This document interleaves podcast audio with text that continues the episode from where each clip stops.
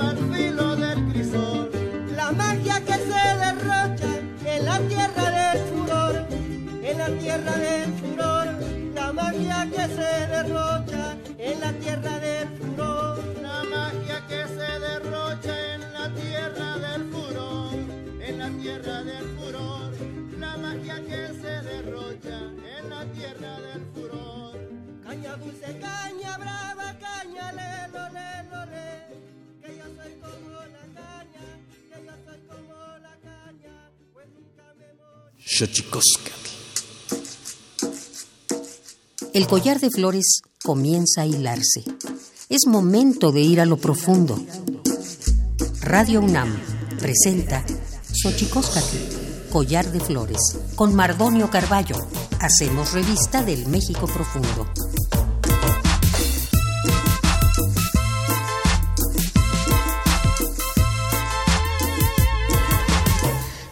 Toquen tatamen guan naname ipocame telpocame oquichpilme siguapilme guan noche tlen techcaquin pan ni huescate postlahtoli tlen ni eh, güeyi Teposmecatl y tocan Radio Unantle, Nigüey, Tlamachtiancali y tocan Universidad Nacional Autónoma de México, Tojuan Tiyulpaquin, Pampa, Nican Timitzelian, Guanama, eh, Timosanilose y Case, Tusigua, y toca Mijane Jiménez Salinas, Tlen, eh, Kipia, Ichan, Nopatlen, Cuanijilapa, Guerrero, Juan Tojuan Tiyulpaquin, Bamanican, Timitzelian. ¿Cómo están, señoras y señores, niños, niñas, jóvenes y jóvenes? Nosotros muy felices de acercarnos a ustedes a través de este invento maravilloso que es la radio, la radio de la Universidad Nacional Autónoma de México. Nosotros muy eh, felices de recibirles en esta su casa. Xochicóscar Collar de Flores se llama esta casa y hoy vamos a platicar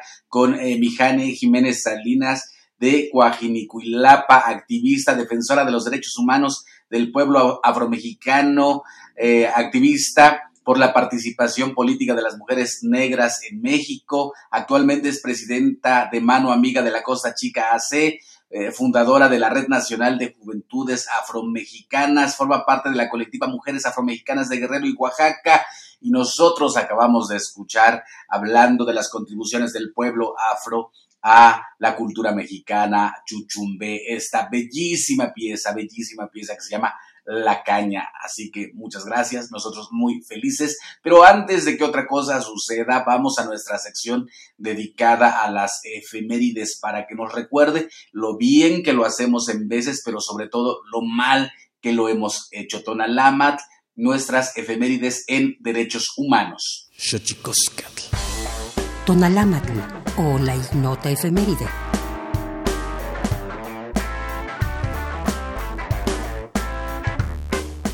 27 de julio de 1929. 48 países suscriben el acuerdo firmado en Ginebra, Suiza, sobre el trato a los prisioneros de guerra, el cual resalta que estos deben recibir siempre un trato humano y ser protegidos contra los actos de violencia, insultos y contra la curiosidad pública, además de prohibir las represalias en su contra. 28 de julio de 1951. Se establece la Convención sobre el Estatuto de los Refugiados con el propósito de velar por los derechos de quien o quienes se encuentren en esta situación. Se establecen también las obligaciones de los estados para su protección, dado que una persona refugiada no debe ser devuelta a un país donde enfrenta graves amenazas a su vida o a su libertad. 29 de julio de 1975. La Organización de Estados Americanos, OEA, deroga el bloqueo impuesto a Cuba desde 1964. 30 de julio de 1997. Se instaura el Día Internacional de la Amistad para que dicho valor humano inspire iniciativas de paz entre los pueblos, países, culturas y personas del mundo.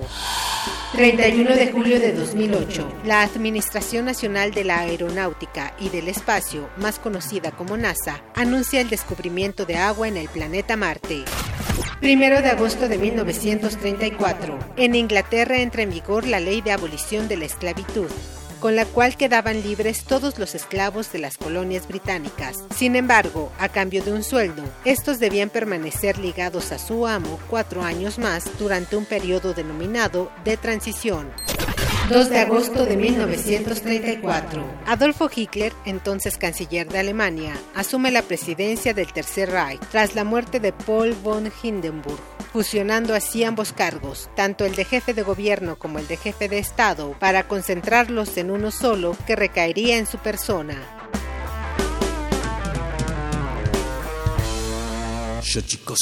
¿Cómo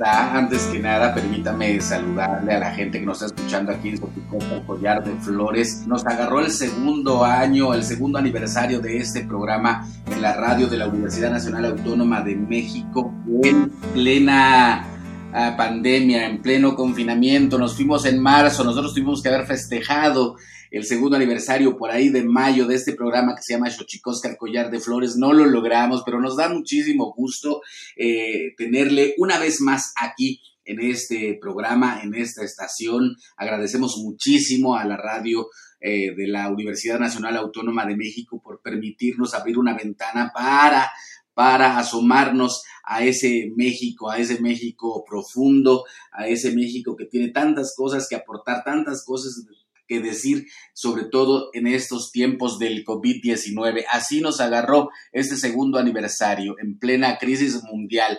Eh, yo decía que era una crisis que ponía o que pone contra las cuerdas eh, la soberbia humana de pensar que la vida humana es la única y la más importante. Un bicho invisible nos está diciendo que no es así, que la vida es mucho más grande, que la vida es mucho más eh, inmensa que la vida de los seres humanos. Eh, bacterias, virus, eh, plantas, flores, árboles, animales incluidos. La Tierra misma es una estrella viviente que por fortuna nos permite que podamos vivir en su lomo, aunque a veces nosotros le taladremos el cuerpo. Quizá una de las cosas más importantes que hay que aprender en estos tiempos. La vida es una inmensidad y el COVID, a pesar de la muerte, es un recordatorio de que el ser humano no es el centro de la vida. Y bajo esta circunstancia, nosotros estamos muy felices de recibirles hoy aquí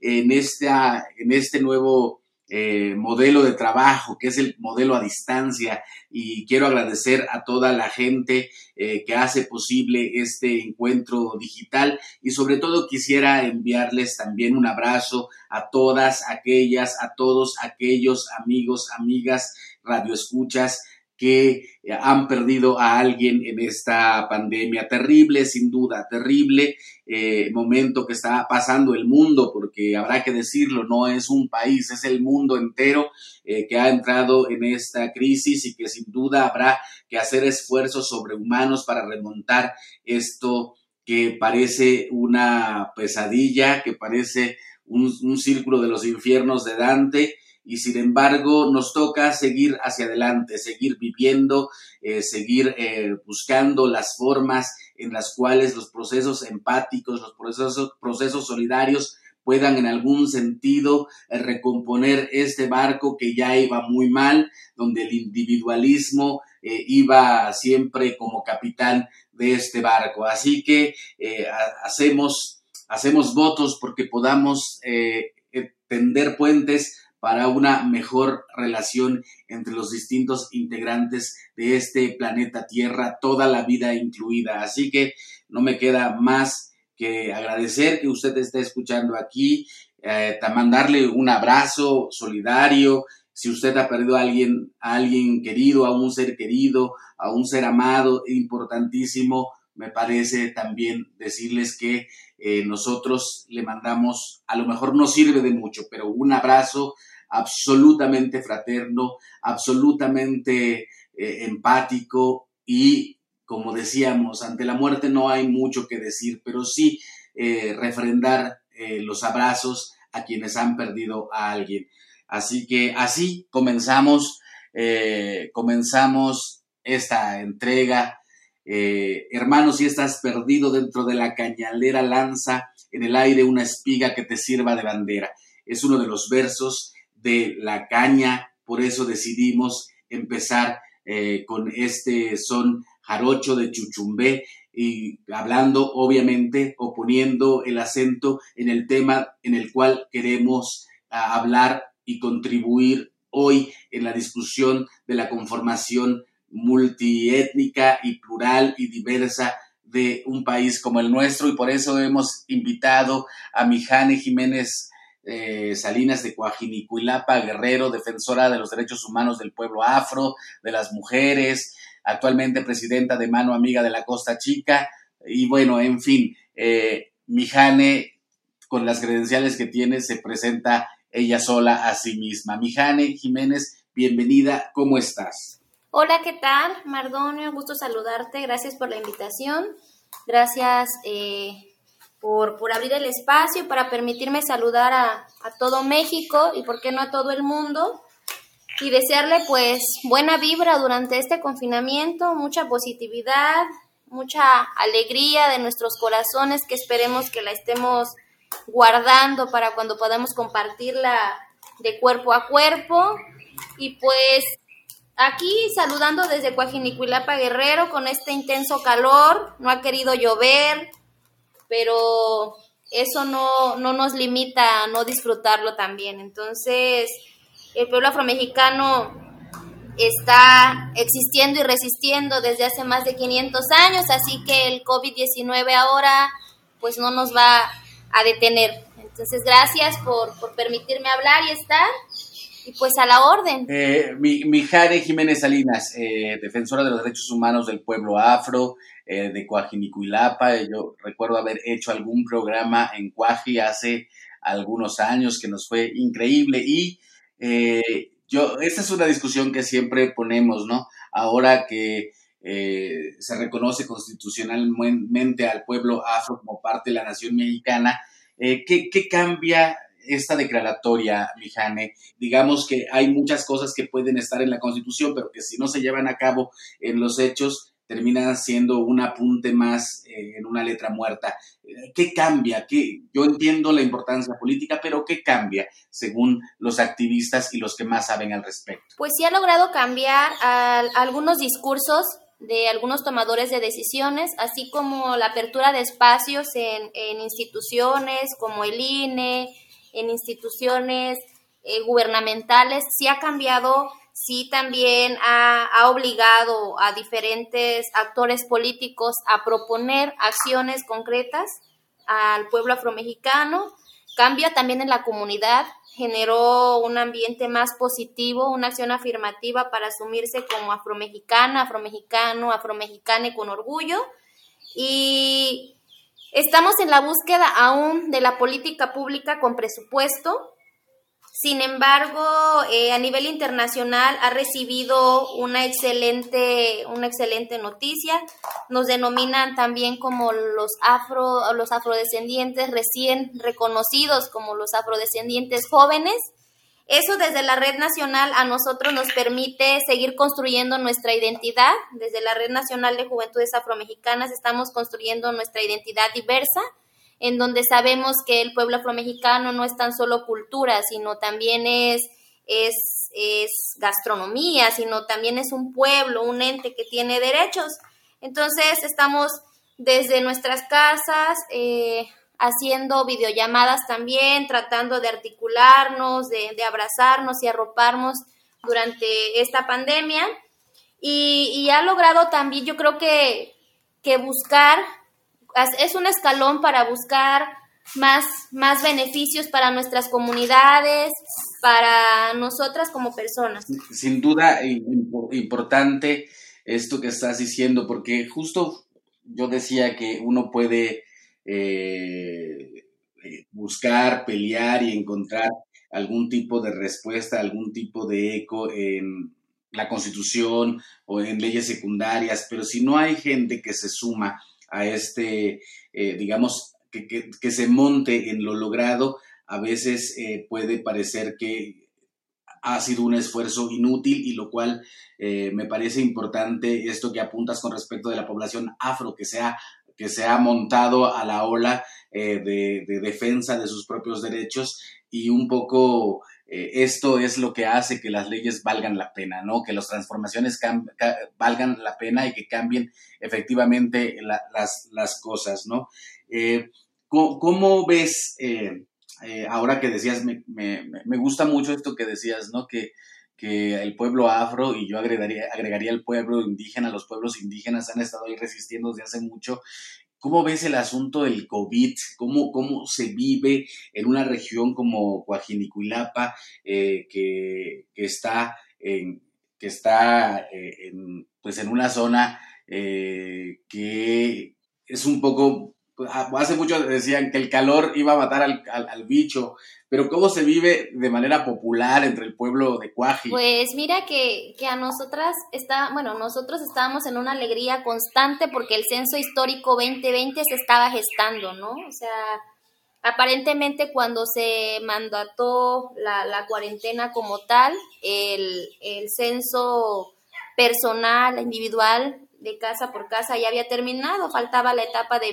verificación y entonces hicimos trabajos intensos en campañas de sensibilización aquí en la comunidad, en, en el pueblo y entonces estábamos como muy felices. Y de repente llega la pandemia y pues quédense en su casa y quédense en su casa y la gente no creyó al principio, dijeron, y, se mofaban, decían, ay, si aquí aguantamos el Zika, aguantamos todo, aguantamos la influenza, nunca llegó aquí, bueno, eso no creo que llegue. Y entre la, la credibilidad y no de, las autoridades, de las autoridades, eh, pues poco a poco se fueron cerrando los, los, los negocios, las pequeñas empresas aquí en Coajinicuilapa, eh, se empezaron a tomar medidas desde el gobierno municipal, se censuraron las clases y al principio lo tomaron sí como vacaciones, hubo bastantes fiestas, pero en el transcurso del tiempo, con tanta muerte a los alrededores y en Estados Unidos, eh, más, más las personas que enviaban remesas, que tienen familias allá, les decían a sus familiares acá que no salieran.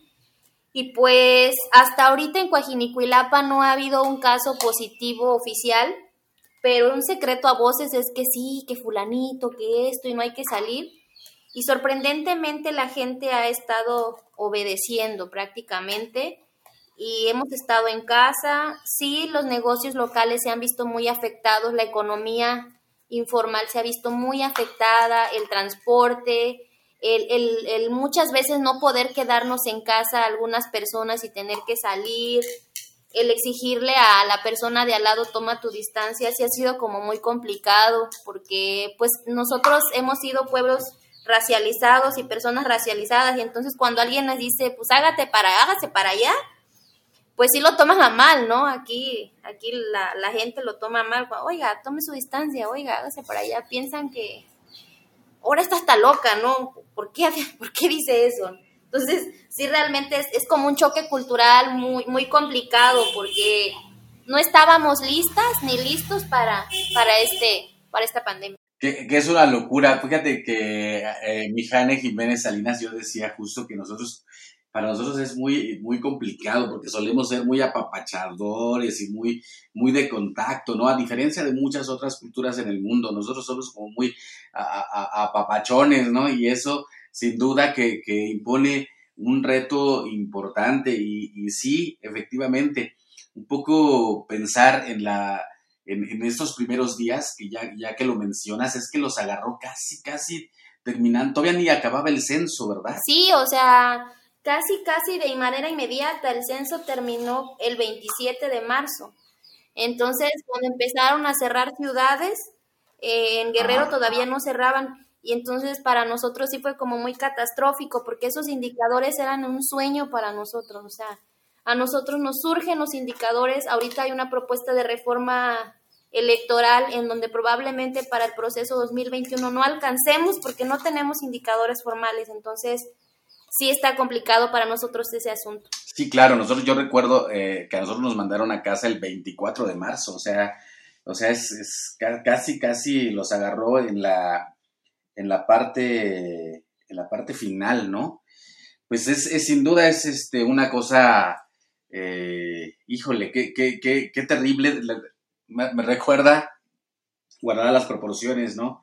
Eh, como un ejemplo gráfico de las personas que se quedan atrapadas en los aeropuertos, que no pueden volver a su país porque su, su país cerró fronteras y no pueden salir tampoco del país donde están porque eh, se cancelaron los vuelos. Entonces, sin duda, eh, una cosa importantísima eh, lo que estás planteando y esperemos que pueda haber algún mecanismo en el cual se pueda resarcir, porque es importantísimo el asunto del censo, porque al final de cuentas las políticas se desarrollan a partir de ahí, ¿no, Mijane? Sí, de hecho es necesario porque nos dicen, bueno, está bien, ustedes quieren candidaturas afromexicanas, queremos saber cuántas personas afromexicanas hay en Markelia, ¿no?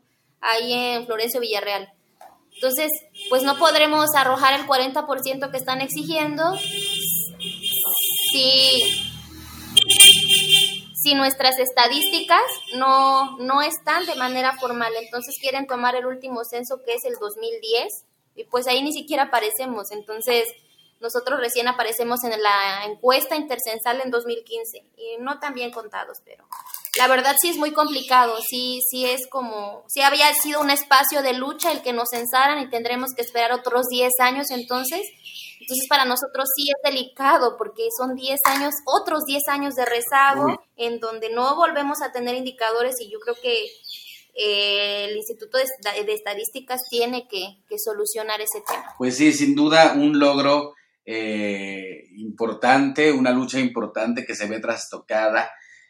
Eh, ay, es que este bicho no tiene palabra de honor, la verdad. Es, es nos ha sorprendido muchísimo con respecto eh, de las expectativas que teníamos de nuestro sistema de salud, eh, con respecto del comportamiento de la gente. Me, me, también me, un poco, bueno, no me sorprende, pero, pero sí, es importante esto que dices, que cuando eh, los primeros días que salimos, la gente justamente iba a las calles como si fueran eh, vacaciones y eso, bueno, también tuvo su grado de influencia en los números eh, que, se tienen al final. Pero como dices, y hago votos porque así ocurra, que esto también pasará, ¿no? A pesar de todo, a pesar de las desgracias, obviamente sin, sin, sin menosprecio al contrario, ¿no? Con absolutamente eh, honrando a todas aquellas personas que se nos fueron, a todos los seres queridos que se nos fueron. Sin duda eso es, es pasará, eso también pasará. Y seguimos aquí en Xochicosca, collar de flores, eh, con eh, Mijane Jiménez Salinas desde Coajinicuilapa. Usted todos los ruidos que está escuchando. Eso también es otra cosa que cambió en estos tiempos con el COVID. Es muy, ahora es muy eh, común escuchar los ruidos eh, de la ciudad, es muy común escuchar los ruidos de las mascotas, es muy común eh, escuchar varias, varios sonidos que se meten a la, a la red, a las transmisiones. Esta es una cosa que está cambiando absolutamente porque aquí también estamos nosotros eh, trabajando a distancia en nuestras casas, recluidos, confinados y también con los ruidos pertinentes al tema. Vamos a un corte. Esto es Xochicoscat, Collar de Flores. Xochicoscat. El Instituto Nacional de Lenguas Indígenas presenta Tlactolcuepa o la palabra de la semana.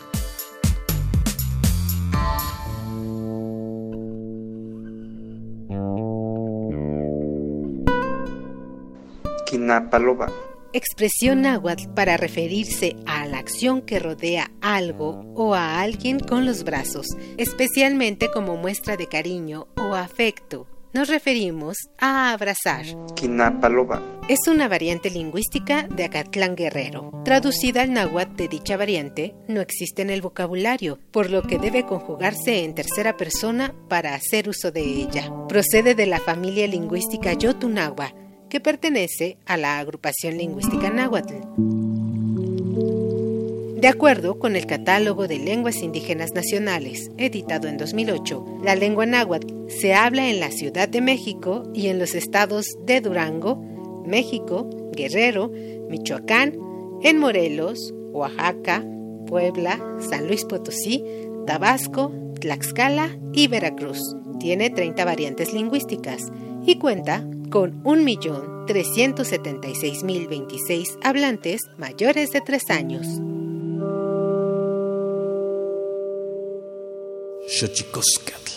Pluriversos PUIC, un mundo culturalmente diverso. Espacio en colaboración con el Programa Universitario de Estudios de la Diversidad Cultural y la Interculturalidad.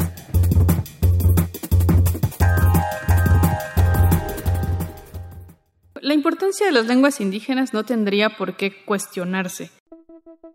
La Organización de las Naciones Unidas para la Educación, la Ciencia y la Cultura señala que a pesar de la idea generalizada de que los pueblos indígenas viven sobre todo en territorios rurales, muchos viven ahora en áreas urbanas. Por ejemplo, en América Latina, alrededor del 40% de la población indígena ha emigrado a zonas urbanas. Para hablar de la recuperación de la lengua en comunidades indígenas migrantes, hemos invitado a Verónica Aguilar, quien es una lingüista mixteca especializada en la materia. Primero, la importancia de las lenguas indígenas no tendría por qué cuestionarse. Sin embargo, con frecuencia tenemos que hacernos esta pregunta. Y me parece que, primero, em, las lenguas indígenas, como son lenguas en las que nos comunicamos con nuestras familias, o es la lengua del abuelo, la lengua de mis papás, eh, pues se puede considerar como una herencia, como un bien no tangible, un bien eh, que aunque no se puede vender, forma parte de la riqueza eh, con la que cuenta la familia, la riqueza, digamos, cultural. Y además, pues es un rasgo de identidad, un rasgo que nos ayuda a identificarnos con otras personas eh, que son parecidos a nosotros o a quienes consideramos nuestros hermanos. Ahora, las familias, pues, tienen todo el derecho a mantener sus lenguas y tendrían que ser libres de decidir mantenerlas o no, hablar las lenguas que ellos quieran sin que haya presiones de parte de las instituciones para abandonarlas en favor del español o de cualquier otra lengua mayoritaria. El mismo estudio de la UNESCO señala que en la mayoría de los casos quienes migran encuentran mejores oportunidades de empleo y mejoran su situación económica. Sin embargo, aclara que además de alejarse de su territorio y costumbres tradicionales, se enfrentan a innumerables desafíos, incluida la falta de acceso a servicios públicos, a la discriminación y también a la pérdida de su lengua. Para la maestra Verónica Aguilar, los lazos con la comunidad son fundamentales para la preservación del origen, de la cultura y de la lengua materna, a partir de ellos se plantean métodos de acción visibles para esta causa.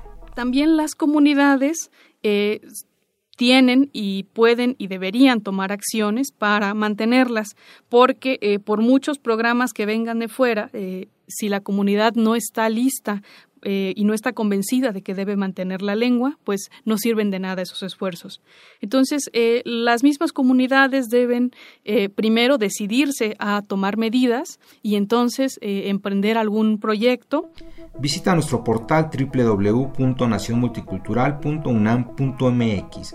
Ahí encontrarás contenido especializado sobre la diversidad de la cultura en México.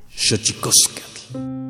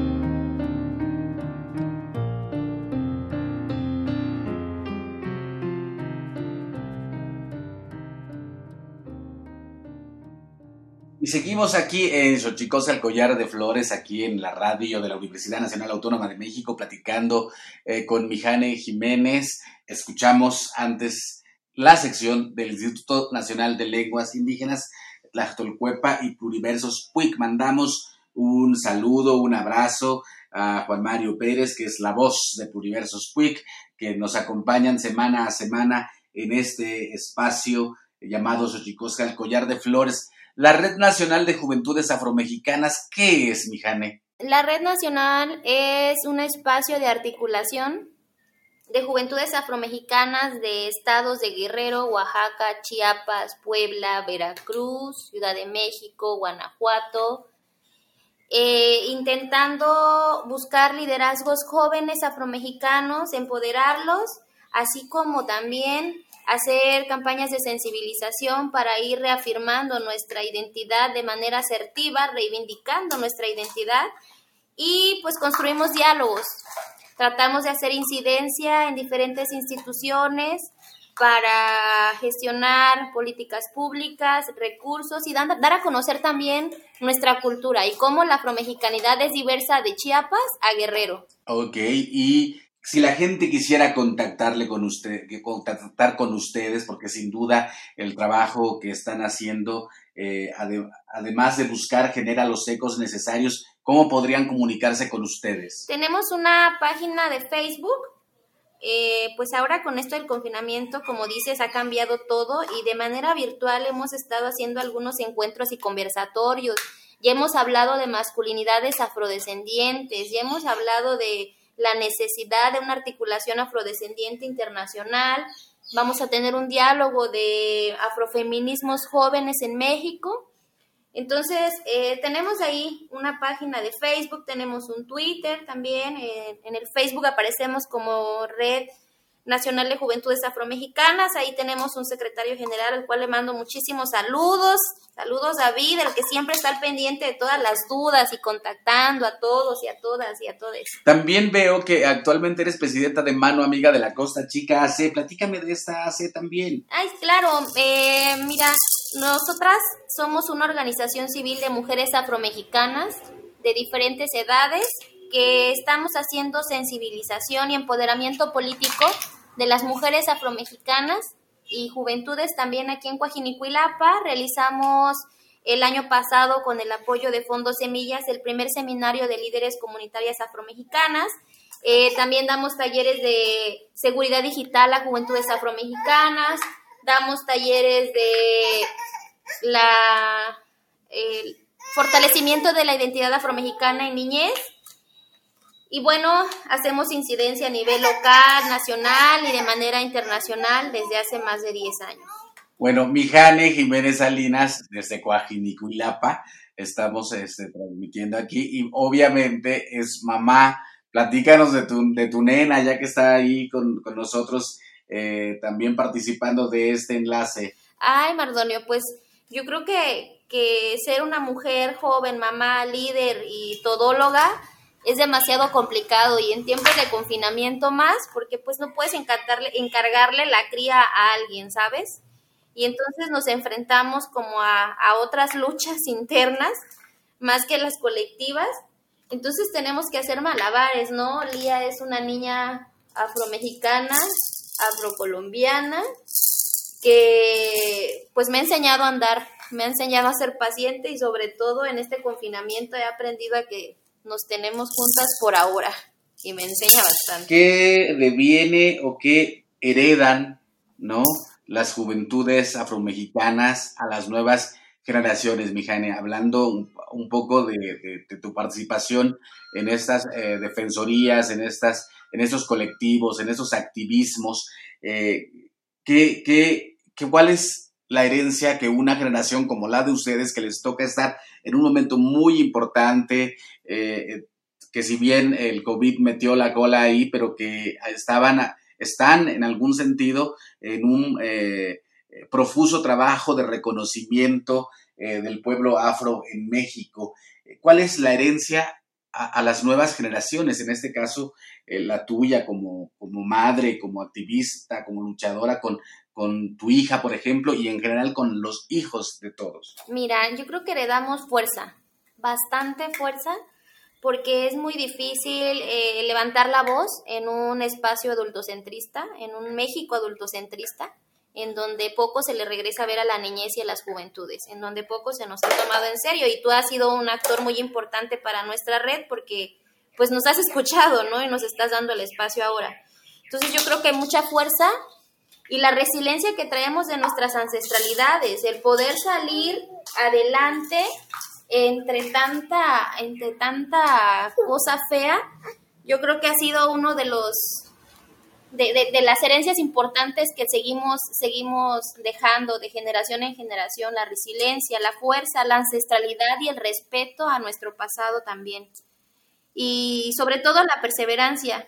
El no quitar el dedo del renglón es algo que sí mi padre siempre me lo dijo. Hija, lo que tú encamines, tienes que seguirlo, no lo sueltes, no, no, no te vayas, sigue, nunca te nunca quitas el dedo del renglón y es algo que mucho le digo a, los compañeros y a las compañeras de, de, la red, ¿no? Pues es que nosotros no nos vamos a cansar y nuestra voz tiene que ser escuchada y va a ser escuchada. Entonces, yo creo que, y el cariño, ¿no? Porque desde, desde la red nos, nos arropamos, nos abrazamos y se ha, se ha convertido más que en una red de, de, políticos, de liderazgos, ha sido una red de apoyo durante este confinamiento. La verdad, el, el, estarnos escribiendo por el chat, el estarnos haciendo videollamadas o, o, echándonos broma ahí, construyendo documentos, posicionamientos en colectivo, ha hecho que, que nos, nos olvidemos un poco de la incertidumbre del post-COVID. Oye, este, Mijane Jiménez Salinas, Coajinicuilapa Guerrero, presidenta de Mano Amiga de la Costa Chica, eh, parte de la Red Nacional de Juventudes Afromexicanas. Yo quisiera preguntarte, en estos momentos, eh, se, ha estado discutiendo y el asunto del racismo muchísimo en redes sociales. Eh, ¿Qué opinas tú es, eh, del, tema del racismo, del, trato del tema del racismo en redes sociales? ¿Es profundo, es superficial? ¿O hacia dónde se está llevando esta discusión con respecto de la realidad de la gente que padece efectivamente discriminaciones, entre ellas el racismo? Pues eh, primero el, cómo se dio la visibilización duele, porque no tendrían que matar a nadie para que fuera viral. O sea, duele el morbo del cómo surgió, porque realmente al principio fue morbo. Ya después lo fuimos encaminando algunos luchadores sociales, luchadoras sociales, en que era racismo y duro contra el racismo. A veces sí lo noto superficial porque no veo cambios de forma ni de fondo, o sea, yo solo veo algo como, ah, este, como, ay, no sé qué movimiento pudiera poner de ejemplo, pero sí a veces siento que, que sí es solo superficial porque justo eh, se ha dado una polémica muy, muy, muy controversial con el tema de, de CONAPRED, que a, a mi punto de vista está bien la institución, solo hay que fortalecerla entre muchos actores, muchas y muchos. Entonces yo sí creo que, deberíamos unirnos ahora más que nunca eh, con el post-COVID. Sabemos que el racismo está vigente y no nada más a personas negras, a personas afromexicanas o afrodescendientes, sino también a compas indígenas. Entonces yo creo que ahora más que nunca los movimientos sociales tenemos que, que dejar los, los los, las aspiraciones individuales y volverlas otra vez colectivas como en un pasado. Sin duda es, es una situación eh, compleja, pero efectivamente, ¿no? Eh, yo pienso también, ahora que hablas del CONAPRED y hablas del caso eh, internacional también, de todo lo que está ocurriendo en Estados Unidos, por ejemplo, con el pueblo afro justamente, y de los racismos que en México se empieza a hablar, ¿no? Y que nos ha llevado justo a la renuncia de la titular del CONAPRET ahí ante un foro donde se iba a invitar a un personaje que muy polémico, por decirlo menos, pero ahora, ahora que lo dices... Mijane Jiménez Salinas desde Coahuilapa enfrentándose a los malabares y que sin duda también le traerán muchísimas eh, felicidades, ¿no? Eh, nos decía hace un momento que efectivamente que una mujer activista, líder, eh, mamá, joven, trae también, entre muchas otras cosas, una un confabulario de malabares que tiene que, hacer para seguir. Y, lo que usted está escuchando es la voz de su nena. ¿Cómo se llama? Es Lía Zulaika. Lía Zulaika, es la voz de Lía Zulaika que, está buscando ya la atención de su mamá. Voy, nada más así súper rápido, este, Mijane, si quieres ya la última pregunta, este, preguntarte con respecto de esto, ¿cómo ves que, que se esté hablando yo creo que casi por primera vez a nivel colectivo, masivo, si bien eh, las profundidades de la discusión pueden estar en entredicho, del racismo en México. ¿Qué, opinión te merece? Es, yo creo que ya era necesario eh, el personaje que de, del que se hizo la polémica, yo te lo juro realmente ni lo conocía. Entonces cuando empiezan los compañeros de la red me dijeron, mi Jane, ¿en qué mundo vives? Y yo vivo en un mundo rural donde pocas veces vemos youtubers o cosas de esas, donde a veces hay luz, donde a veces no hay cable, donde a veces no hay internet. Eh, entonces vivo en una comunidad. nuestros contextos son diversos. Ustedes de ciudad, cuéntenme, ¿qué está pasando? ¿Quién es este señor? Y bueno, eh, sí, lo puso sobre la mesa no importa cómo se dio, ya se dio. Y eso hay que celebrarlo.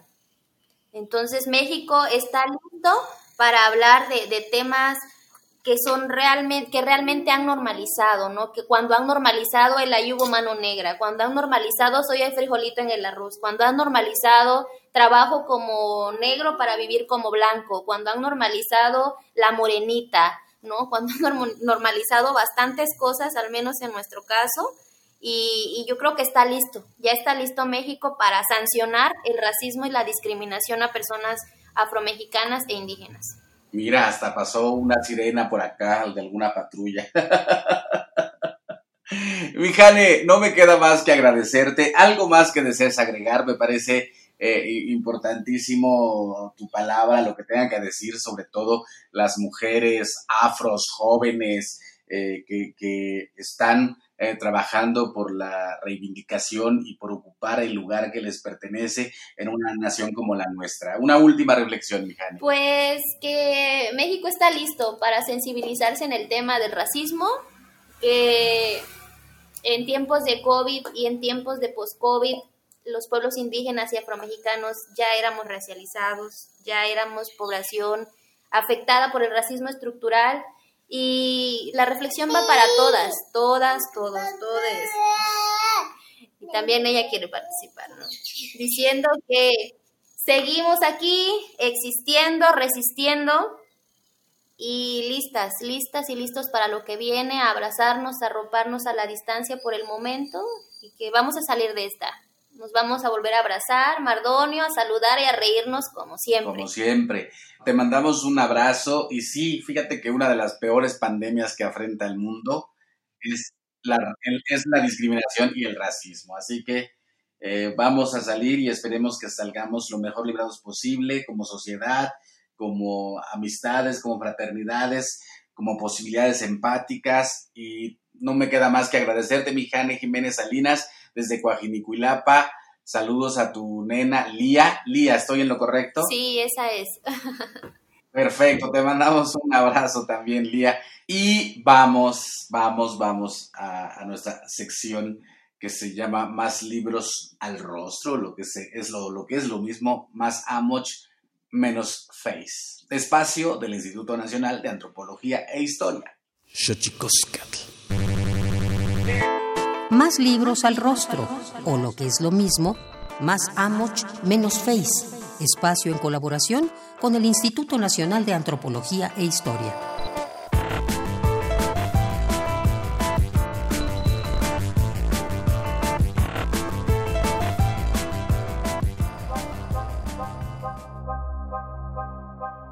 Entre los materiales usados por el hombre, la concha resulta un marcador cultural que puede determinar una o varias funciones dentro de una sociedad.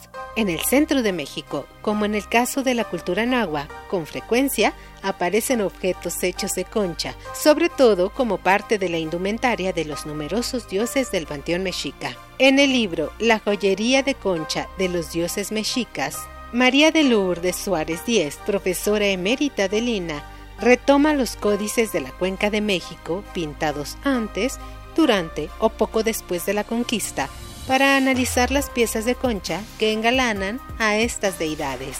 Así, adentrarnos en el estudio de dichos documentos pictográficos resulta importante para ampliar nuestro conocimiento sobre algunos aspectos religiosos y culturales de los mexicas.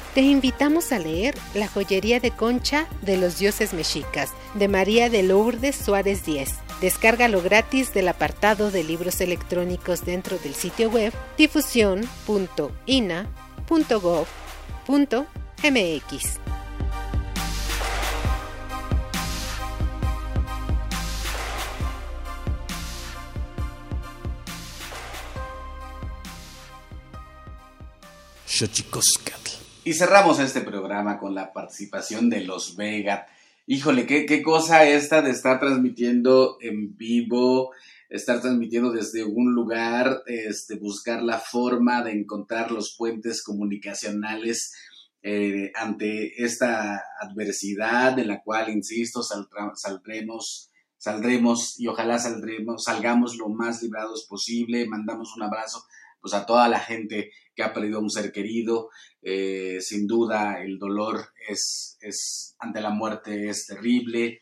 Eh, también festejamos a aquellas personas que han salido avantes de, pues de, este proceso, que se han enfermado y que se han curado, este, un saludo a todos los médicos, a todo el personal médico.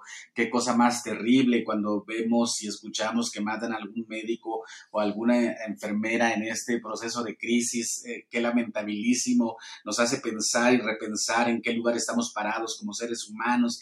En fin, en fin, los Vega, vientos de mar. Tlaxcamatiniac, Tumuelaguampanchi, Cuellitonati, Xixcahuamaco, epónimo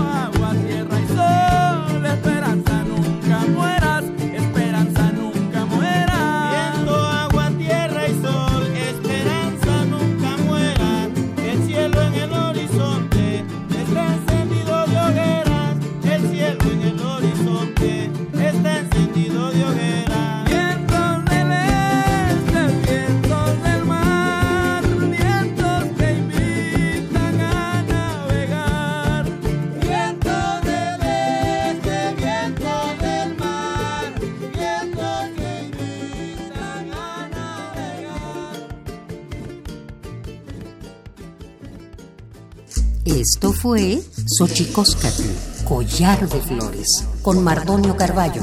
Hacemos revista del México Profundo. Una producción de Radio UNAM. Experiencia sonora.